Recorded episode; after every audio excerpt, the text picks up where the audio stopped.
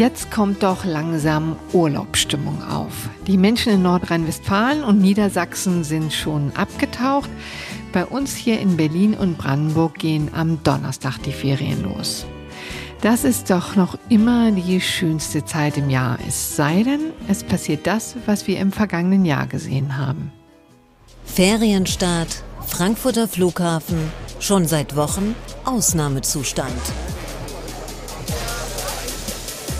Wir mussten tatsächlich noch einige Flüge streichen. Es ist in der Tat ein Problem, dass wir ähm, Koffer haben, die nicht ankommen. Endlose Warteschlangen, Koffer, die irgendwo verloren gehen.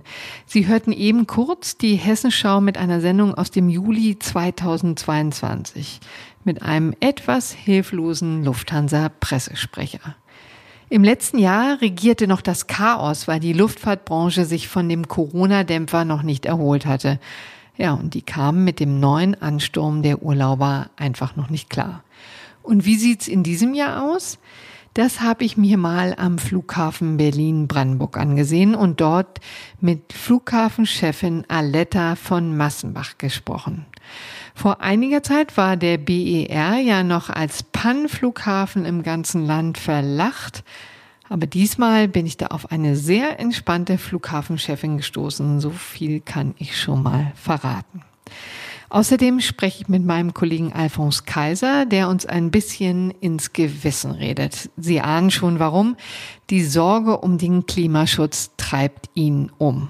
Und damit sage ich herzlich willkommen zum FAZ Podcast für Deutschland heute am Montag, den 10. Juli.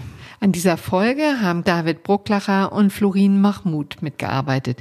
Mein Name ist Corinna Budras und ich freue mich, dass Sie heute mit dabei sind. So, mir gegenüber sitzt jetzt Aletta von Massenbach. Herzlichen Dank, dass ich bei Ihnen sein darf. Ich freue mich ganz besonders. Frau von Massenbach, Sie sind jetzt seit knapp zwei Jahren Chefin des Flughafens Berlin-Brandenburg. Schallt Ihnen eigentlich noch der alte Vorwurf vom Pannenflughafen entgegen? Also ehrlich gesagt höre ich das jetzt sehr selten, aber immer noch mal wieder verstehe ich auch, dass Menschen sich mit der alten Historie, Bauhistorie auseinandersetzen und noch nicht hier tatsächlich auch feststellen konnten, dass er funktioniert. Hm. Und er funktioniert operativ und er funktioniert auch immer mehr eben auch wirtschaftlich, so dass wir eben uns auch da auf einem guten Weg befinden und eben auf perspektivisch tatsächlich dann auch finanziell diesen Flughafen auf selbstständige Beine gestellt haben werden. Was bedeutet denn das konkret? Das bedeutet, dass wir bereits schon in 2022 operativen Gewinn mit diesem Flughafen erwirtschaften konnten und es jetzt in den nächsten Jahren darum geht, die Altlast sozusagen aus der Vergangenheit des teuren Baus, die eben auch noch abzuschütteln. Also die Altlasten haben Sie langsam abgeschüttet oder sind gerade dabei. Störanfällig ist der Flughafen freilich immer noch. Da gibt es ja auch immer wieder mal Ärger oder Beschwerden. Gerade letzte Woche höre ich von Kolleginnen und Kollegen lange Schlangen an der Security, Ärger bei der Gepäckausgabe. Wie ist die Lage da? Naja, es ist natürlich eigentlich eine große Stadt, die wir hier haben als Flughafen und von daher gibt es immer irgendwelche entweder technische Dinge, die nicht perfekt funktionieren. Es arbeiten hier 20.000 Menschen. Es kann immer mal wieder auch passieren, dass es da zu Engpässen kommt. Aber wir bewegen uns auf einem gänzlich normalen Niveau, hm. dass es immer mal wieder an bestimmten Momenten tatsächlich auch so ist, dass ich sage, das hapert hier, da müssen wir wieder ran. Ähm, das ist klar, aber das gehört letztendlich zu unserem Geschäft dazu zu. Wir sind normal im Betrieb. Hm. Im vergangenen Jahr hatten wir die große Klage des Fachkräftemangels, also Leute, die an allen Ecken und Engen gefehlt haben in der Sicherheit, in der Gepäckabfertigung. Wie sieht's jetzt aus? Naja, Demografie hat sich jetzt nicht verändert in Deutschland. Und, äh, wir Und neue Leute sind auch nicht hinzugekommen. Da gab es ja eins, eins nach dem anderen. Die Demografie hat sich nicht verändert in Deutschland. Die grundsätzliche Situation. Die Regierung hat jetzt tatsächlich ein Fachkräftezuwanderungsgesetz auf den Weg gebracht, was wir natürlich sehr, sehr begrüßen. Aber das hat natürlich noch nicht gewirkt in diesem Sommer. Wir haben dennoch, haben wir mit allen Prozessbeteiligten am Flughafen, ich habe gerade schon von den rund 20.000 Menschen, die hier arbeiten, das sind bei ungefähr 35 Arbeitgebern sind die tätig, haben wir natürlich detailliert besprochen, was könnt ihr machen, was können wir gemeinsam machen, sodass es eben so rund wie möglich funktioniert, auch wenn es eben keinen unbegrenzten Fachkräftemarkt oder eben auch überhaupt Arbeitskräftemarkt eben gibt. Und da haben wir zum Beispiel eine Jobmesse hier auf diesem Platz hier gemacht. Ganz, ganz großen Anklang hat sie auch gefunden. Das war ein sehr, sehr großes Interesse tatsächlich von den Menschen in der Umgebung am Flughafen auch tätig zu hm. werden. Hat denn der Flughafen wieder seinen Reiz wiederbekommen? Ich erinnere, nach Corona hatten wir in der Tat natürlich diesen riesigen Eindruck, nee, in Corona hatten wir diesen riesigen Einbruch. Dann hatte man das Gefühl, die Fachkräfte sind überall hin abgewandert. Und wie sieht's jetzt aus? Also ist die Attraktivität wieder da? Also den Eindruck haben wir schon, eben, dass das Besondere, die Faszination Flughafen, die Faszination Luftverkehr tatsächlich auch wieder bei den Menschen ankommt und es auch als ein sehr, sehr attraktiver Arbeitsplatz wahrgenommen wird. Was wir im Moment sehr stark noch sehen, ist nicht so sehr, dass die Anzahl der Menschen, die in den bestimmten unterschiedlichen Bereichen tätig sind, dass da Leute fehlen, sondern es sind eben tatsächlich noch hohe Krankheitszahlen, mit denen wir dann eben immer mal wieder und auch in der Situation, von der Sie gerade sprachen, letzte Woche, da passiert eben, dass man dann plötzlich sehr hohe Krankheitsstände hat. Und dann muss man sehen, wie man eben mit der Situation so umgeht, dass es eben trotzdem für den Passagier am Ende des Tages Tages so reibungslos wie möglich ist. Sagen Sie, wann werden denn eigentlich diese Sicherheitskontrollen entschlackt? In Frankfurt zum Beispiel muss man seine Flüssigkeiten ja nicht mehr einzeln aus der Tasche holen. Wie sieht es hier aus? Hier ist das immer noch notwendig, ne? Ja, das hängt eben an der zur Verfügung gestellten Technologie. Zuständig für die zur Verfügungstellung der Technologie ist die Bundespolizei. Und die Bundespolizei wird hier im Terminal 2 jetzt erstmal am BER tatsächlich den komplett austauschen und dort überall die neueste Technologie tatsächlich hierher bringen, sodass eben auch unsere Passagiere, die über das Terminal 2 reisen, womit sie auch überall hinreisen können, weil das ist ja letztendlich sind die beiden Terminals ja miteinander verbunden, diese Passagiere, die brauchen dann eben Richtung Ende des Jahres auch nicht mehr ihre Flüssigkeiten, nicht mehr ihre elektronischen Geräte aus dem Handgepäck hm. herausnehmen. Aber nochmal ein wichtiger Hinweis, da sind Sie natürlich voll in den Händen der Bundespolizei. Da können Sie. Im Moment noch. Ah, warum ändert sich das? Ne, wir schauen uns natürlich an, was die Fraport macht. Hm. Die hat in Frankfurt tatsächlich die Steuerung der Sicherheitskontrolle in eigene Hand übernommen, ist also, hat einen Vertrag mit dem Bundesinnenministerium diesbezüglich geschlossen und das schauen wir sehr genau uns an. Und wir glauben, dass es eben auch für den BR eine sehr gute Lösung sein kann. Hm. Sagen Sie mal, ähm, Hand aufs Herz, wie sinnvoll sind denn eigentlich diese, gerade diese Maßnahmen in Sachen Flüssigkeiten? Ich habe mich das gefragt, seitdem das vor x Jahren mal eingeführt wurde, aufgrund eines vereitelten Terroranschlags. Ne? In Großbritannien, wenn ich richtig informiert bin, ist ja diese Schikane der Reisenden, habe ich, hätte ich jetzt fast gesagt, ja schon abgeschafft, oder? Ist das immer noch sinnvoll, daran festzuhalten? Also äh, abgeschafft, das sehe ich jetzt nicht, dass da flächendeckend abgeschafft ist, sondern es gibt an Standorten bestimmte Erprobungen letztendlich. Es geht ganz oft darum, macht man die Begrenzung auf die 100 Milliliter oder können es auch 200 Milliliter sein? Muss es insgesamt ein Liter sein und äh, kann es auch zwei Liter sein? Also diese Diskussion gibt es und ich glaube, es ist auch sehr, sehr wichtig, dass es diese Diskussion gibt, weil die Sicherheitsvorkehrungen, die nach einem solchen Erlebnis getroffen werden, die müssen ja auch immer wieder überprüft werden, ob sie denn auch mit der neuesten Technologie und auch aus den neuesten Erkenntnissen, die man sonst hat, ob die dann noch stichhaltig sind.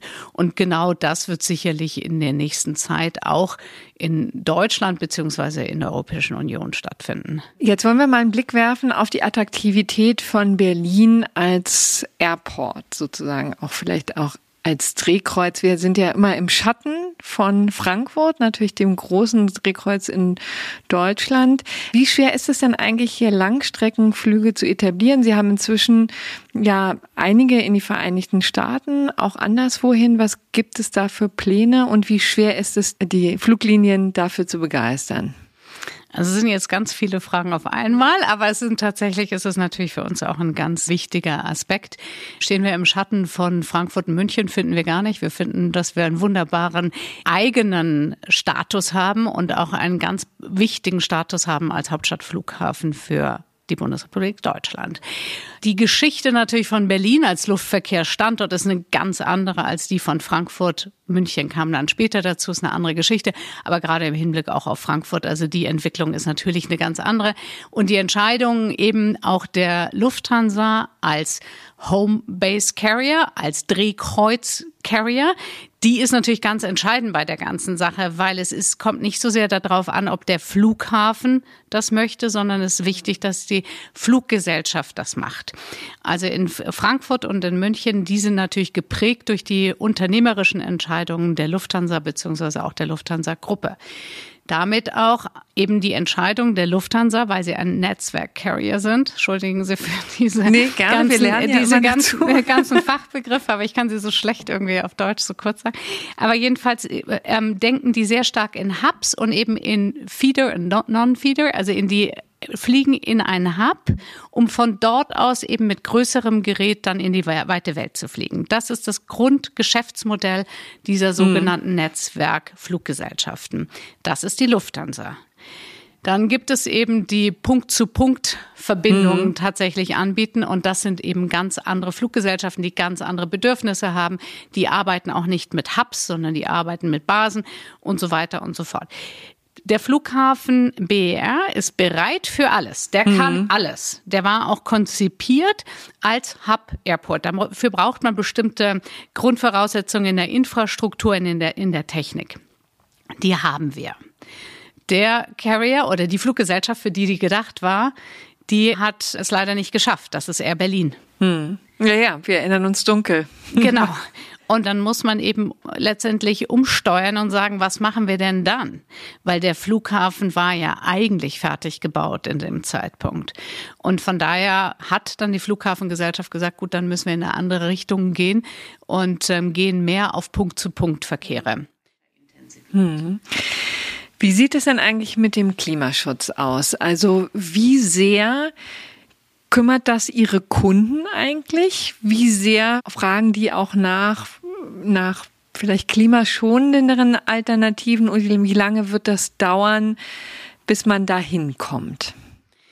Ich glaube, es ist eine, eine gesellschaftliche Aufgabe und zwar eine sehr, sehr große und gemeinsame Aufgabe und sie betrifft nicht nur Deutschland, sondern betrifft die Welt. Und wenn wir Luftverkehr betrachten, dann betrachten wir natürlich auch immer das Globale weil eben der Ausstoß, der schädliche Ausstoß auch und die rund drei Prozent, die im Moment der Luft Luftverkehr eben verantwortlich ist, den müssen wir global sehen. Wir merken natürlich, dass es in bestimmten Märkten eine besondere Sensibilität dafür gibt. Das ist besonders stark auch in Deutschland zu spüren. Das merken wir ganz besonders stark bei dem Thema Inlandsverkehr, wo es letztendlich natürlich für viele Menschen Alternativen auch gibt. Zug vor allen Mit Dingen. Zug, ne? Genau. Ähm, für andere gibt es diese nicht, weil sie viel schneller reisen müssen und das nicht immer so äh, funktioniert, auch wenn man innerhalb eines Tages hin und her fliegen muss.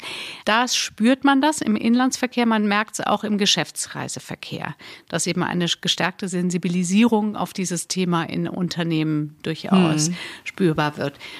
Ja. Also man spürt es dadurch, dass sie dann weniger fliegen, genau. aber das kann ja eigentlich fast gar nicht sein. Sie haben ja Rekordzahlen bei den Passagieren zu vermelden. Ne? 20 Millionen waren es. Wir hatten in 2022 haben wir tatsächlich 20 Millionen Passagiere gezählt. Das sind noch keine Rekordzahlen, sondern das sind ähm, rund 55 Prozent der normal Produktion oder wie auch immer wir das nennen möchten, also von dem Normalaufkommen oder dem Aufkommen vor Corona. Also wir sind noch sehr, sehr weit entfernt. Aber nicht, das müssen Sie ganz kurz erklären, weil der Flughafen wurde ja erst in der Corona-Zeit eröffnet. Worauf bezieht sich dann diese Flug? Ja, da haben Sie völlig recht. Ähm, ich beziehe mich natürlich auf die alten Berliner Tegel beziehungsweise Brandenburger, okay. also die, mhm. alten, die Flughäfen, die bisher die Hauptstadtregion bedient haben und damit auf Tegel und Schönefeld. Mhm.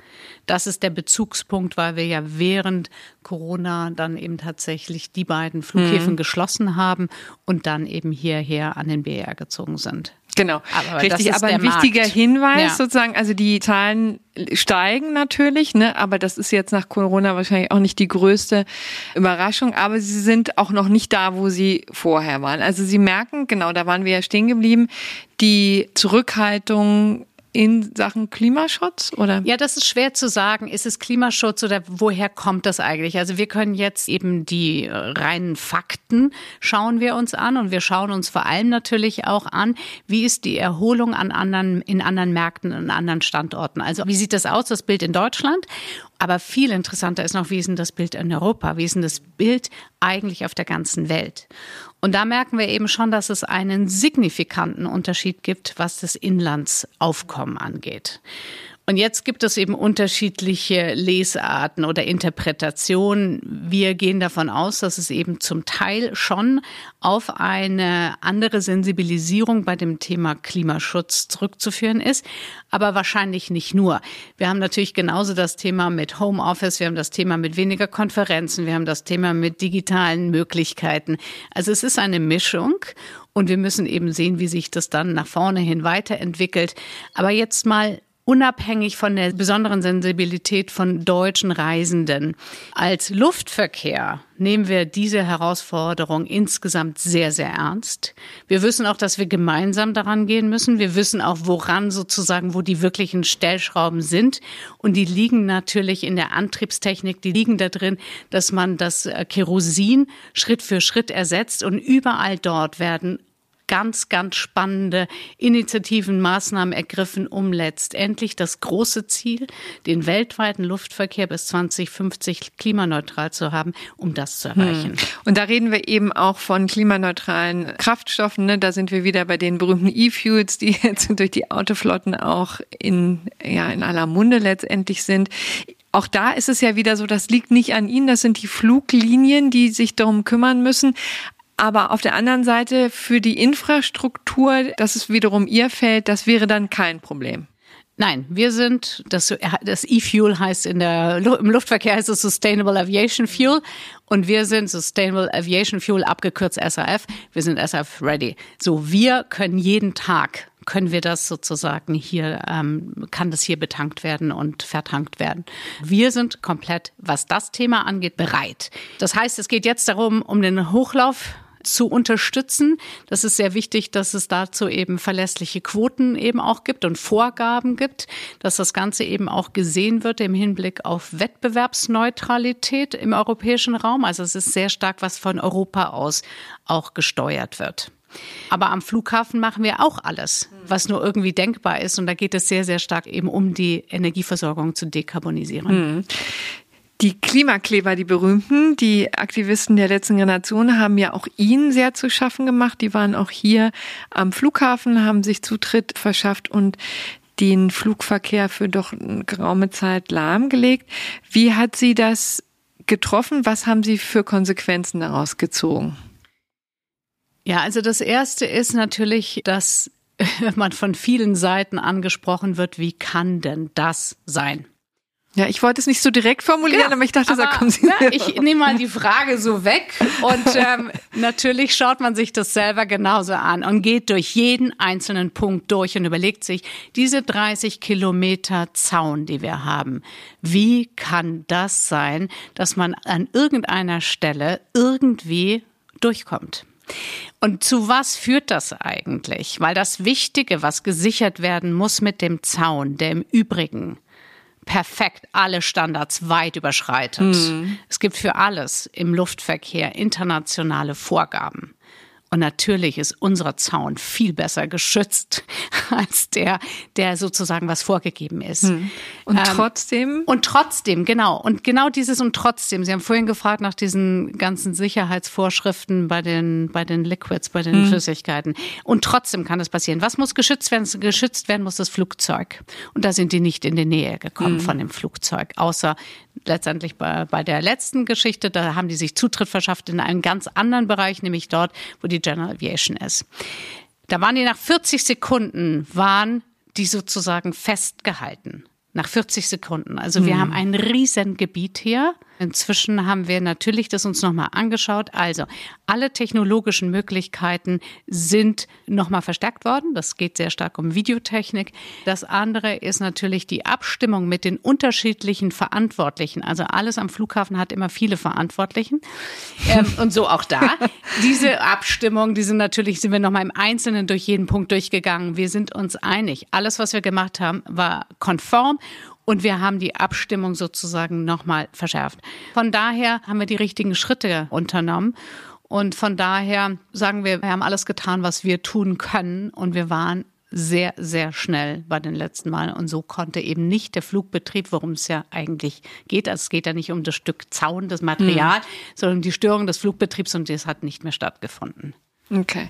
Also, aber Sie würden wahrscheinlich auch jetzt Ihre Hand nicht dafür ins Feuer legen, dass das sowas nicht nochmal passiert, oder doch? Nein, für Sicherheit kann man nicht eine hm. ultimative Hand ins Feuer legen.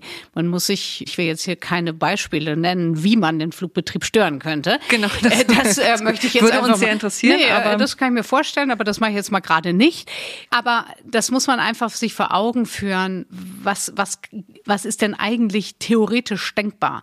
Ja, und deswegen muss man natürlich ein gutes Maß finden. Man muss auch so ein Maß finden, wo man sagt, wir haben alles nur Erdenkliche getan, um eben am Boden den Flughafen und vor allem das, was sozusagen, worum es geht, nämlich die Flugzeuge, um die zu schützen. Hm. Dann hoffen wir, dass es im Sommer genauso läuft, genauso gut geschützt ist und genauso reibungslos läuft. Herzlichen Dank, Aletta von Massenbach. Vielen Dank. So, jetzt bin ich leicht beseelt vom Flughafen wieder zurück. Sobald ich einen Flughafen irgendwo sehe, setzt bei mir automatisch die Urlaubsstimmung ein. Und jetzt hole ich mir aber jemanden in die Sendung, der mir diese Urlaubsstimmung gleich wieder vermiesen könnte. Mein geschätzter Kollege Alphonse Kaiser, nämlich er Leiter unseres beliebten FAZ-Ressorts, nämlich Deutschland und die Welt. Und er hat jüngst einen Leitartikel geschrieben mit der Frage, in die Ferne reisen muss das wirklich sein. Und er sitzt jetzt in unserem Frankfurter Studio. Hallo, lieber Alphonse. Hallo. Lieber Alphonse, die Frage klingt ja wie ein Stoßseufzer. Muss das wirklich sein? Bist du reisemüde geworden oder was hat dich dazu bewogen, die Frage mal in den Raum zu werfen? Vielleicht ist es das Alter, das stimmt. Nein, der Klimawandel macht mir zunehmend Sorgen und ich frage mich, was kann man außerhalb der großen Politik und was kann man diesseits all der großen Unternehmen und all der großen Unternehmungen und all der Fridays for Future Demonstrationen eigentlich selbst dafür tun. Und da ist es, glaube ich, eine relativ einfache Möglichkeit, nicht so begeistert zu sein vom Fliegen und auch überhaupt äh, Fernreisen und auch Kreuzfahrten mal ein bisschen kritisch zu hinterfragen und sich zu überlegen, muss das eigentlich sein? Und ich glaube, es muss nicht immer sein. Genau, da können wir gleich noch ein bisschen vertiefter drüber sprechen. Ich wollte aber erstmal hören, bei dir dürfte das ja auch eher so ein Prozess gewesen sein. Wir kennen uns ja schon sehr lange und ja. du bist ja unser Modezar, der mhm. Modezar unserer Zeitung, hast dich also viel in der Welt herumgetrieben, auf den ganzen Modeschauen.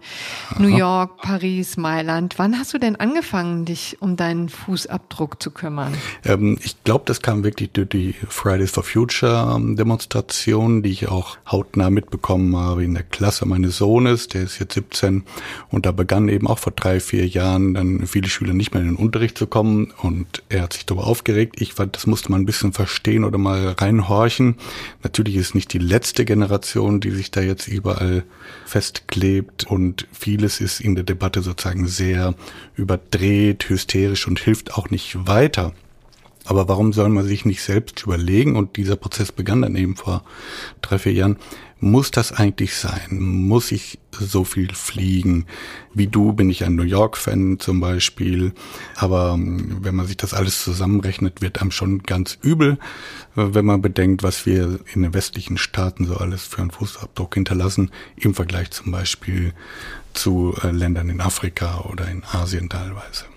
Hm, da sind wir Europäer in der Tat auch relativ weit vorne. Gerade wir Deutschen sind ja ein sehr reiselustiges Volk. Ja.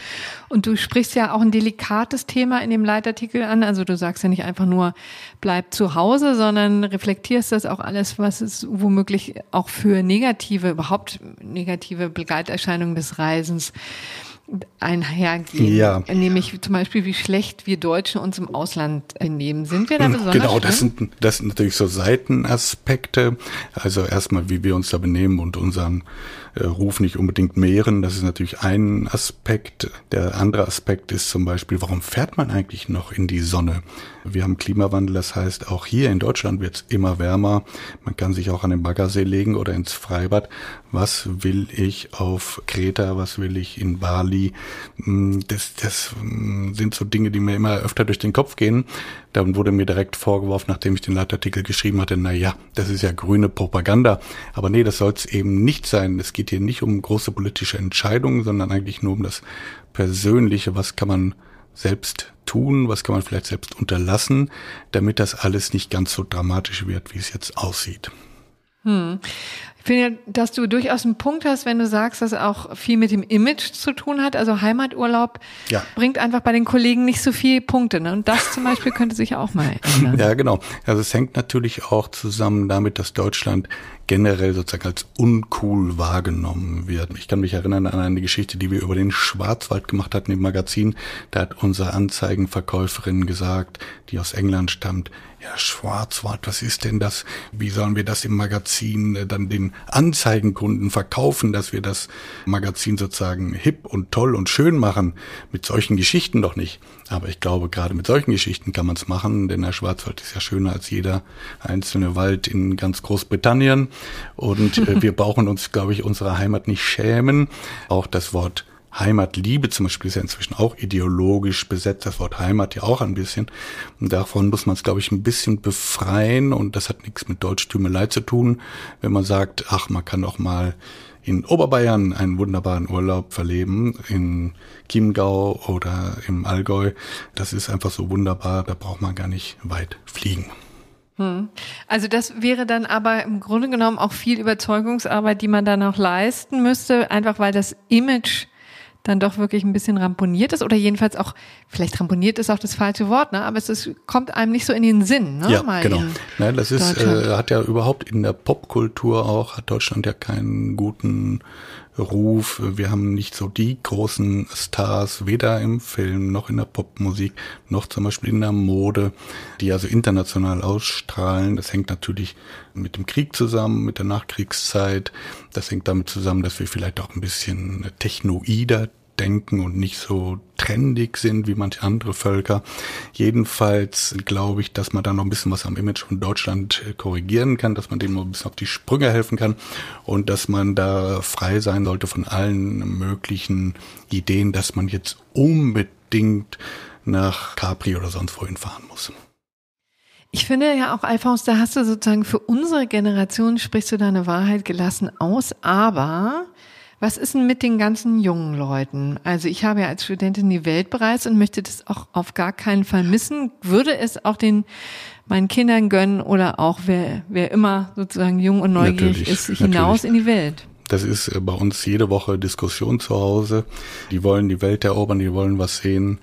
Und kann man auch verstehen, aber sollte man vielleicht wirklich dann dosiert machen und man kann eben das immer neu aushandeln. Es ist natürlich so, die Welt, man kann ja die Globalisierung nicht einfach zurückdrehen. Die Welt ist verflochten.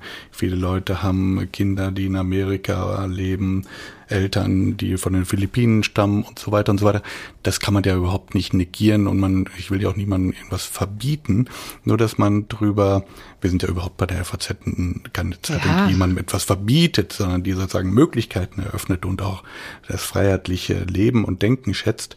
Hm, nur trotzdem darüber nachzudenken, zu reflektieren, muss ich jetzt, wenn ich mich nur in der Sonne brutzeln lassen will, nach Ägypten fliegen oder geht das auch in Freilassing im Freibad? Hm, genau, aber dann machst du den Unterschied aus zu Studienzwecken Kann man nach Vietnam? Zum Beispiel, wenn man das inhaltlich und und von der Erfahrung her braucht und will, dann kann ich da schwer was dagegen haben. Wie gesagt, verbieten ist es, soll es nicht sein. Und die Leute sollen ja ihre Erfahrung sammeln und natürlich rausgehen in die Welt, damit sie auch sehen, wie schön es in Deutschland ist. Aber mh, mm, eben nachdenken drüber, muss alles immer sein, muss man immer höher, schneller, weiter reisen, muss es, äh, müssen wir auch unbedingt Reiseweltmeister, was für ein komisches Wort auch sein und was wir ja auch schon nicht mehr sind, weil es natürlich viel mehr Amerikaner und Chinesen gibt, die unterwegs sind inzwischen. Aber ähm, ein bisschen von diesem sportlichen Gedanken auch so, gab es früher immer Geschichten über Leute, die jetzt 170 Länder der Welt bereist haben und so. Ja, ja, ja, schön, aber was soll's? genau. Was soll's? Das ist auch mal eine schöne Frage zum Schluss. Also herzlichen Dank für die wirklich sehr tiefgehenden Gedanken, die du dir darüber gemacht hast. Ist ja vielleicht für den einen oder anderen auch mal ein Denkanstoß. Ja, Schöne sehr, Grüße nach Frankfurt. Sehr subjektiv, aber ich vielleicht regt ein oder anderen an. Danke sehr. Tschüss. Ciao. Von meinem Kollegen Alphonse Kaiser haben Sie jetzt schon einige Vorschläge für Heimaturlaub gehört. Meine Kollegin Angelika Fey hat noch einen anderen. Sie hat nämlich kürzlich in unserer Konferenz von ihren Erlebnissen mit Nachtzügen berichtet. Ja, und da wollte ich natürlich von ihr wissen, was sie so in diesem Jahr plant. Ja, Corinna, du hast mich ja nach meinem Nachtzugabenteuer gefragt, das ich im August vorhab. Äh, da fahre ich nämlich mit meinem kleinen Sohn mit dem Nachzug von Stockholm nach Hamburg. Äh, ja, das ist relativ teuer, das Ganze, weil ich zu spät gebucht habe und deshalb war keine untere Pritsche in einem Sechserabteil mehr frei. Und ja, jetzt schlafen wir in einem Zweierabteil, also noch mit jemand Fremdem zusammen. Ja, und äh, mein knapp zwei Jahre alter Sohn und ich, wir teilen uns ein Bett und dafür zahlen wir 242 Euro. Ja, ähm, wir fahren um halb sechs Uhr abends in Stockholm los und kommen um sechs Uhr morgens in Hamburg an. Und das finde ich jetzt echt in Ordnung. Was die Buchung angeht, hm, da war schon einiges, was ich erstmal nicht verstanden habe. Zum Beispiel, wieso mir für den einen Tag überhaupt keine Verbindung angezeigt wurde. Aber es gab da auf der Homepage von der schwedischen Bahn einen Chat und da wurde mir dann alles erklärt. Ja, und jetzt bin ich gespannt, wie es wird. Also Nachtzug nach Stockholm, auch eine Alternative, wenn auch keine ganz günstige, aber immerhin eine, die immer mehr in Mode kommt. Jetzt würde mich natürlich interessieren, ob Sie der Klimaschutz bei Ihrer Urlaubsplanung umtreibt. Schreiben Sie mir gerne unter podcast.faz.de. Morgen begrüßt Sie an dieser Stelle wieder mein Kollege Andreas Krobock mit einer Sendung über den anstehenden NATO-Gipfel. Jetzt hoffe ich, dass Sie unsere Plauderei über Urlaub hier auch etwas entspannt hat. Ich danke für Ihre Aufmerksamkeit und sage, machen Sie es gut und bis bald. Tschüss!